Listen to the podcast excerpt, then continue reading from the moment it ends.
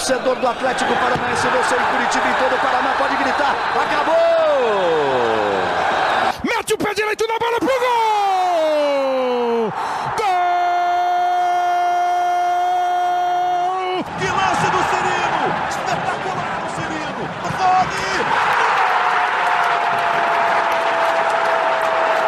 Fala galera do Globoesporte.com, está começando mais um podcast. Sabe de quem?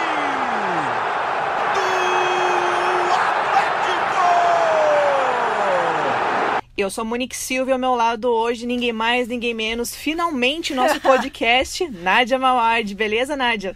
Beleza, um prazer começar o ano finalmente gravando um podcast. Só escutei nas minhas férias que vocês estão mandando bem demais. Então é um prazer participar com vocês. Que seja o primeiro de muitos, Ah, né? de muitos, cornetagem é com a gente mesmo. Bom, no nosso bate-papo hoje a gente vai falar sobre o jogão entre Atlético e Flamengo, valendo o título da Supercopa, domingo às 11 horas no Mané Garrincha, em Brasília. Vamos falar sobre as saídas, as chegadas, como o Dorival pode montar esse time do Furacão no domingo. Enfim, cola aí que o bate-papo vai ser muito legal. Bom, o Atlético começou o ano com alguns amistosos, né, Nádia? Fez dois na Argentina, com o Racing e com o Boca. Com o Racing foi 2 a 2 no tempo normal, perdeu nos pênaltis, depois perdeu para o Boca. Aí de volta ao Brasil fez um, um jogo treino ali com o Grêmio Sub-23 e a estreia oficial foi contra o Paraná Clube na semana passada. O Dorival colocou em campo o time principal para essa estreia oficial em 2020. Diante de tudo isso, Nádia, você achou que foi importante o Atlético ter esses amistosos de peso nesse começo de ano, uma coisa que o Atlético não conseguiu fazer ano passado, ou seja, foi atrás de, de grandes adversários até para não começar a Libertadores sem ritmo, né? Ah, Eu achei importantíssimo. Especialmente esse torneio de verão na Argentina, já contra dois adversários super tradicionais como Racing e Boca. Eu acho que nesse momento o torcedor não pode avaliar tanto o resultado, né? Empate, especialmente a derrota pro Boca por 3 a 1 Tem que avaliar mais que realmente é uma reformulação, é uma, é uma ideia nova de treinador com a chegada do Dorival Júnior, que ainda tá se ajeitando. O torcedor está muito acostumado com aquele Atlético muito intenso, vertical. O Dorival, ele gosta dessa intensidade, mas ele ainda prioriza um pouquinho mais a posse de bola. Então, vai ver algumas mudanças do time do Dorival para o que era o time do Thiago Nunes. Ele já é um treinador que dá um pouquinho mais de espaço, faz uma marcação um pouquinho mais baixa do que o Thiago Nunes fazia. Então vai ter que ter um pouquinho de paciência, mas eu achei que esses jogos foram muito bons pro Atlético já chegar nesse jogo contra o Flamengo e depois para a Libertadores com uma avaliação melhor de como o Atlético chega para essa temporada, carências e o que, que precisa arrumar. Falando nisso, o Atlético teve mais saídas do que chegadas, né? Nádia, é notória a gente falar isso, né? Que teve agora as saídas recentes do Bruno, né? Que foi vendido pro Lyon. O Bruno já se esperava, não foi novidade, enfim, até o, Já o tinha se destino, né? despedido Já tinha se até. despedido. Mas é só o destino que talvez tenha sido uma surpresa, porque tava ali muito mais pro Atlético de Madrid, e veio o Acho que o Benfica. Atlético de Madrid tá meio arrependido hoje, hein? Eu achei. Eu acho que se certeza. arrependeu de não ter feito valer aquela preferência que tinha na compra do jogador. Tentou entrar na última hora de novo no negócio, mas o Lyon acabou levando. E vai fazer bom proveito, né? O Bruno foi agora eleito o melhor jogador do pré-olímpico, né? Enfim, o torcedor do Atlético com certeza deve ter ficado com o coração partido, né? Mas enfim, já sabia que ele não ia ficar aqui em 2020. Mas é um jogador que faz muita falta dentro do estilo que o Atlético vem jogando nos últimos anos. O Bruno Guimarães, a gente sempre conversava sobre quem eram as peças fundamentais nesse time do Atlético. Ou quem poderia desequilibrar e fazer a diferença.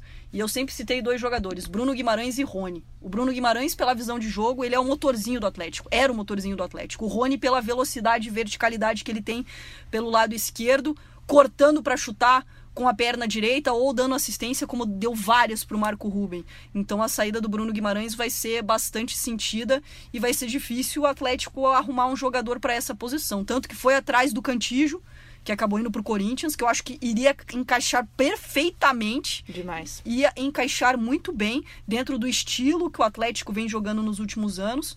Não conseguiu o Eric é essa esperança, mas é um Atlético que você até estava me cornetando fora no ar se realmente teve reformulação. Eu acho que teve.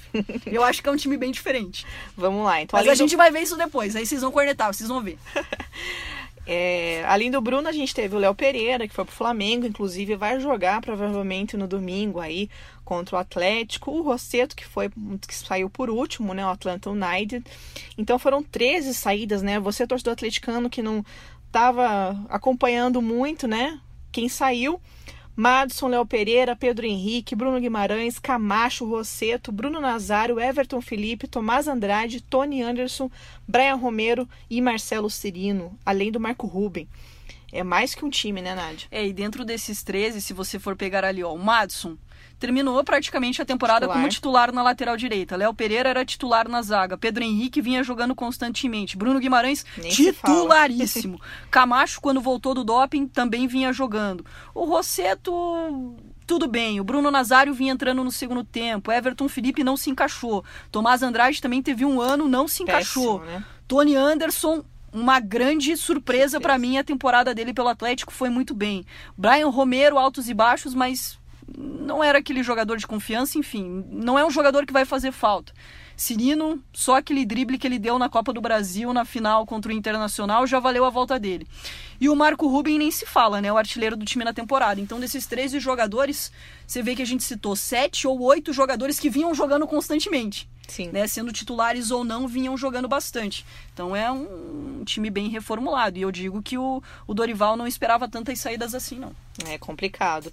É, além do Bruno, que a gente conversou bastante aqui, eu destaco que a maior, a segunda maior saída, digamos assim, é a do Marco Ruben, né? O Atlético não tem ainda um camisa 9. Foi no mercado, trouxe o Viseu, não ficou, enfim, deu Sondou todo aquele bastante. rolo, foi atrás de outros nomes, né? enfim, tá aí com o Bissoli, que era da base, que veio, na verdade, do São Paulo e estava emprestado ao Fernando de la Moura do Paraguai. Mas enfim, não tem esse camisa 9 não. que a torcida tá querendo faz tempo, desde a saída do, do Mas será Rubin. que precisa desse camisa 9? Hum. É aí que tá o meu grande ponto. acho que o Bissoli é, vai receber chances, já recebeu, acho que até é, mostrou mais do que eu esperava, já para logo de cara esse começo de temporada. Acho que o grande teste talvez seja esse jogo contra o Flamengo. Mas será que precisa desse camisa 9? A gente tem que lembrar que o Marco Ruben também ficou num jejum de 11 jogos sem marcar, se eu não me engano, pelo Atlético na última temporada, porque a bola não chegava, a bola não chegava cruzada. E fez tanta falta assim os gols do Marco Ruben naquele momento, eu digo. Então, assim, tem que encontrar saídas. Eu acho que é capaz do Atlético logo, logo abdicar de jogar com 9 um cara mais enfiado na frente. A gente viu o Tony Anderson muitas vezes quando jogava nessa função, mas ele saía muito mais da área. Então eu acho que o, o Dorival tá fazendo muitos testes para ver como ele vai formar esse Atlético, especialmente do meio para frente. Eu tô bem curiosa porque são algumas opções que ele tem, enfim, entre carências ou não. O Bissoli é um jogador que ele conhece muito, né? Porque foi ele que lançou ele no São Paulo como profissional. Ele gosta. É, até a curiosidade que eles têm o mesmo empresário, enfim.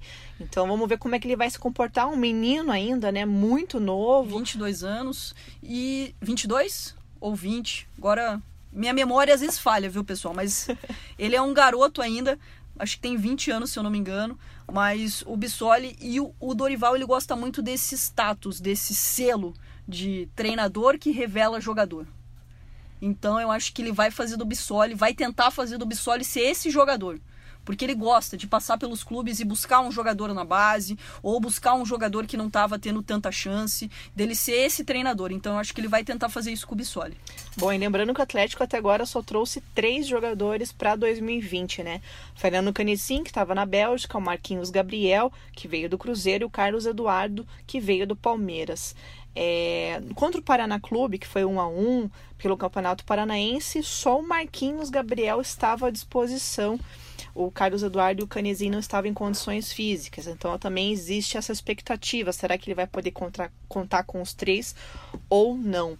É, falando mais do jogo em si, Nádia, do time, da disposição, da postura, o que, que, esperar desse Atlético no domingo, né? Porque é contra o time mais badalado do Brasil, campeão da Libertadores, finalista ali do Mundial.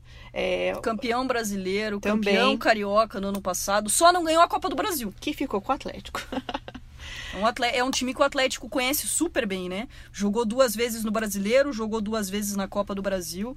É um time que o Dorival Júnior conhece bastante. O último clube que o Dorival dirigiu em 2018 foi o Flamengo, então ele conhece vários desses jogadores que hoje estão no Flamengo. O que eu espero do Atlético é um time competitivo. Eu conversei com o Dorival Júnior esses dias e perguntei é, por que ele ficou um ano parado se recuperando de um câncer na próstata. E eu perguntei, e ele disse que assistiu muitos jogos, especialmente do Atlético, que foi um dos clubes que mais impressionou ele na última temporada. E eu perguntei para ele, é, o que, que você viu do Atlético de 2019 que não pode faltar em 2020?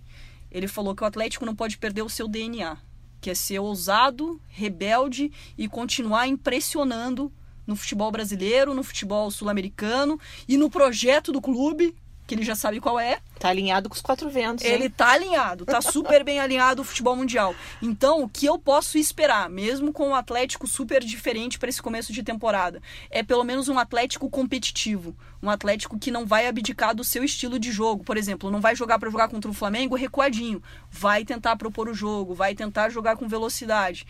Vai ser uma tentativa nesse começo, mas é o que eu posso esperar desse jogo contra o Flamengo. É um jogo dificílimo. Eu Sem acho um jogo dificílimo. O Flamengo manteve suas principais peças, ainda se reforçou para essa temporada. É Pedro, é Michael.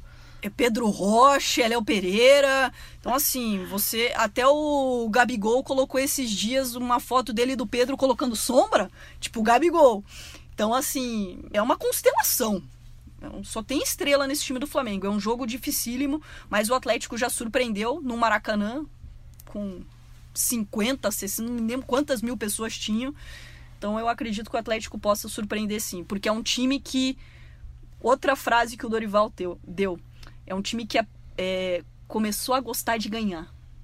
Importante, né? O Thiago Nunes falava isso aqui, né? Que o Atlético tinha que se acostumar a ser vencedor, a ter títulos, né? Vai de encontro a isso, Vai de né? encontro ao que o Dorival já chegou propondo. É um time que gosta de ganhar. E o Atlético não pode descer esse sarrafo. Isso é uma preocupação dele, é de manter o Atlético nesse patamar de rebeldia, de ousadia, de organização dentro de campo, de um time intenso, vertical. O Atlético não pode perder essa ca- característica e não pode perder a característica de ser um time vencedor que vai brigar em todas as competições que entrar. Olha o tamanho da pressão que chega o Dorival Júnior. Né? Então, assim, é, o que eu posso esperar do Atlético é um time competitivo, mas o torcedor tem que saber que vai ser um jogo dificílimo e o Bissoli tá com 22 anos mesmo. Fui confirmar, pra não deixar a galera em casa confusa.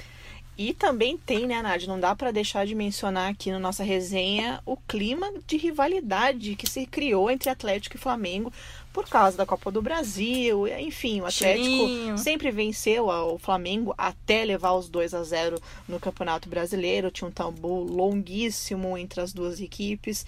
Aí teve lá o lance do cheirinho no Maracanã. Enfim, ficou essa pimentinha. O Wellington até disse que agora é, não, não Já tem passou, mais já passou. o futebol tá chato. Eu concordo com ele. né? Porque, poxa, é, quando o Atlético eliminou o Flamengo no- na Copa do Brasil no Maracanã, os jogadores acabaram fazendo né, aquele símbolo da força, o muque Do do, Gabigol. Gabigol. e fazendo cheirinho, porque eles disseram que eles foram muito provocados pelo Gabigol nos jogos. Uhum. Até o Léo Pereira chegou a falar bastante que foi provocado pelo Gabigol, que ele fala bastante, mas também já chegou no Flamengo já fazendo também, É. né? O Diego contou na, na entrevista coletiva nos últimos dias que já chegou fazendo a comemoração do Gabigol. Eu acho que é uma rivalidade que faz parte, e é muito bom você ter essas rivalidades dentro do futebol, você poder viver esses cenários de rivalidade, de jogos como esse de, de Supercopa que um torneio, entre aspas, nesse formato inédito que Sim. está sendo extremamente valorizado pelo Flamengo. O Jorge Jesus já disse que na Europa ele considerava é, uma das principais competições para ele.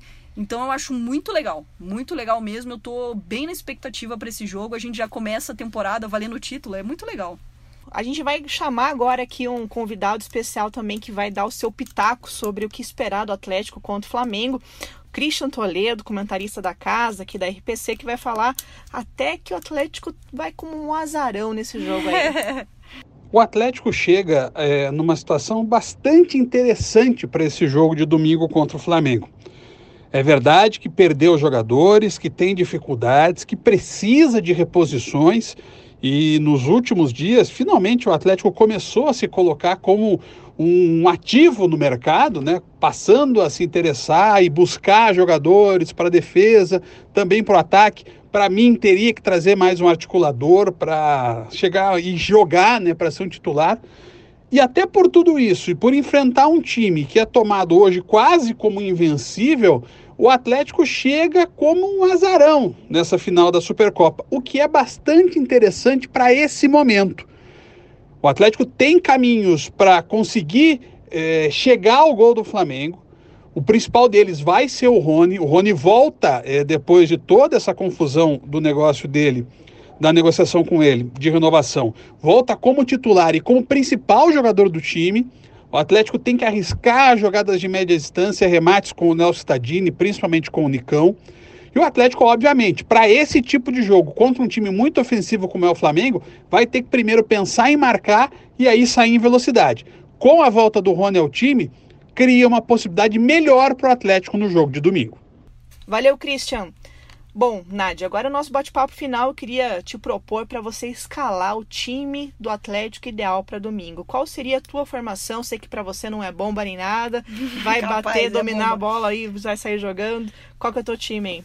Eu tava pensando aqui, o time, o meu time ideal, o que eu colocaria em campo para esse jogo, seria o Santos no gol, é, bom, é saca, até sacanagem, é Santos no gol, o Adriano na lateral direita, já que o Jonathan ainda tá se recuperando, o Kelvin é jovem, a gente viu que ele sentiu no segundo jogo da final contra o Internacional do Beira-Rio, tanto que o Madison acabou entrando, então eu iria pela experiência do Adriano. Aí na zaga aquela mistura que no Atlético vem dando certo já há alguns anos, o Thiago Heleno e o Lucas Rauter, eu acho que pelo menos é isso que o Dorival vai fazer. Eu colocaria o Bambu, que colocou o Guerreiro no bolso na Copa do Brasil. Mas pela sequência que ele tá tendo do Lucas Rauter, eu acho que é o que ele vai fazer essa linha de quatro. Adriano, Thiago Heleno, Lucas Rauter e Márcio Azevedo. O meio, eu seria um pouquinho mais ousada. Eu sempre falo que meu time ou levaria de goleada ou daria goleada.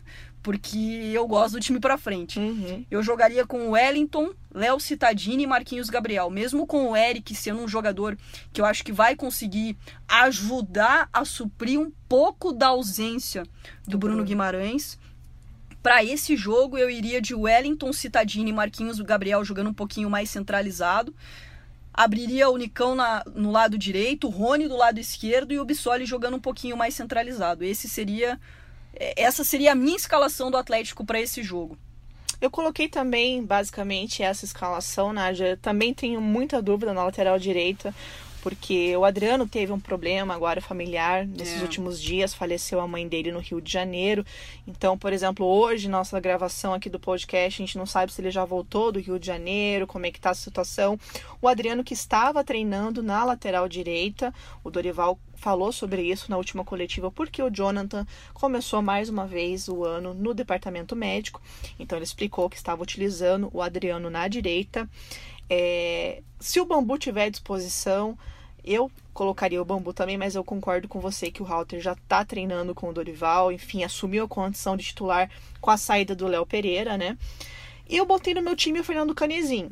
Porque eu achei que ele foi até bem no- nos amistosos, deu passe para gol e tudo mais. Acabei colocando um canezinho. Mas embora o Marquinhos Gabriel fez um golaço de falta aí nos É, bola amistosos. parada, que é o que a torcida vinha cobrando, que faz tempo que o Atlético não tem um bom cara na bola parada. E o Dorival já trabalhou com o Marquinhos Gabriel, né? É um jogador que ele gosta bastante, então eu não, eu não sei se ele abdicaria hoje de um jogador como o Marquinhos Gabriel. Com certeza. E o Fernando Canessim é um, né, vem do futebol belga, é um cara se que ainda tá se adaptando, hein? Mas é bom ter opção. É bom você olhar pro Claro. banco e ver também que você tem opção. Por exemplo, na minha escalação, o Canessim e o Carlos Eduardo estariam no banco. Então você tem duas opções, ainda tem um Lúcio, que é um cara experiente. Assim, você começa a ter um elenco com opções. Isso é muito importante. Falando em opção também, eu coloquei, além do Eric e do Carlos Eduardo, o Pedrinho, né? Que enfim, Pedrinho. tá pedindo passagem. Tem tá- entrado super bem. entrou no, no jogo contra o Paraná, é, estava muito bem até esses últimos tropeços do time de aspirantes com o Eduardo Barros, então acho que ele tem boas opções. Lógico que não é o time. E o Dorival não tem fantástico. medo. Essa é uma característica dele que eu acho que o torcedor do Atlético vai se acostumar. O Dorival não é um treinador que tem medo de promover jogador, de apostar em jogador, de dar oportunidade para jogador, e eu acho isso super importante. Esse foi um dos pontos que pesou bastante pro Mário Celso Petralha, porque foi uma opção muito mais do presidente Mário Celso Petralha, trazer o Dorival Júnior. Ser um treinador que ele não tem medo, ele tem essa ousadia de usar realmente jogadores da casa ou pegar alguém que está encostado e ir lá promover e dar sequência pro cara. Bom, falando em time ideal, você, torcedor atleticano, pode entrar no Globoesporte.com e escalar o seu time ideal. É só entrar ali na página do Atlético no Globoesporte.com e montar aí qual que é o seu 11, né, Nádia? Eu tô curiosa. e aí, se é Team Monique ou é Team Nádia? O que, que vocês acharam? Ou tem um time novo aí? Tem muita gente curiosa. falando. Eu tô curiosa. Tem Cadu no time, jogadores. A lembrança que eu tenho do Carlos Eduardo no Palmeiras não é das melhores. Ah. Então eu quero ver aí numa sequência dele no Atlético como o Dorival pode aproveitar esse jogador para ter uma opinião formada sobre ele. Hoje, com base no que a gente viu do Atlético no ano passado e nesse ano, esse seria o meu time. Sim. Tem muita gente colocando o Eric, né? Porque tem aquela coisa de, de que ele não teve muitas oportunidades no ano passado, por causa do Bruno, obviamente. Aí aquela preferência, às vezes, pelo Lúcio, que a torcida já não, não está muito aprovando nos últimos tempos, né? Que ele entra, deixa o jogo um pouco lento, já não tem aquele vigor físico. Enfim, os times estão bem curiosos. Próximo jogo do Atlético, o time de aspirantes joga contra o Toledo, sábado às 5 da tarde, na Arena da Baixada, pela sétima rodada do Campeonato Paranaense. O Furacão, que aliás vem de três jogos sem vencer, duas derrotas, Cianorte e FC Cascavel, e o empate com o Paraná, está em quinto lugar na tabela. E o time principal do Furacão, que foi tema aqui do nosso debate, disputa a Supercopa contra o Flamengo às 11 da manhã de domingo, jogo único no Mané Garrincha, em Brasília. Fechamos então, Nádia? Fechamos? Pô, bom participar. Eu adoro cornetar. Passou rápido. Sabe Deus quanto tempo a gente ficou falando aí. Não muito tempo, mas enfim, aqui a resenha vai longe, né? Vai. A gente fica por aqui, convida você, atleticano e atleticana, para nos ouvir na semana que vem aqui no podcast do Furacão. E lembrando que você pode acompanhar sempre tudo do Atlético Paranense no Globoesporte.com. Obrigada pela companhia e até a próxima. Tchau, tchau, galera.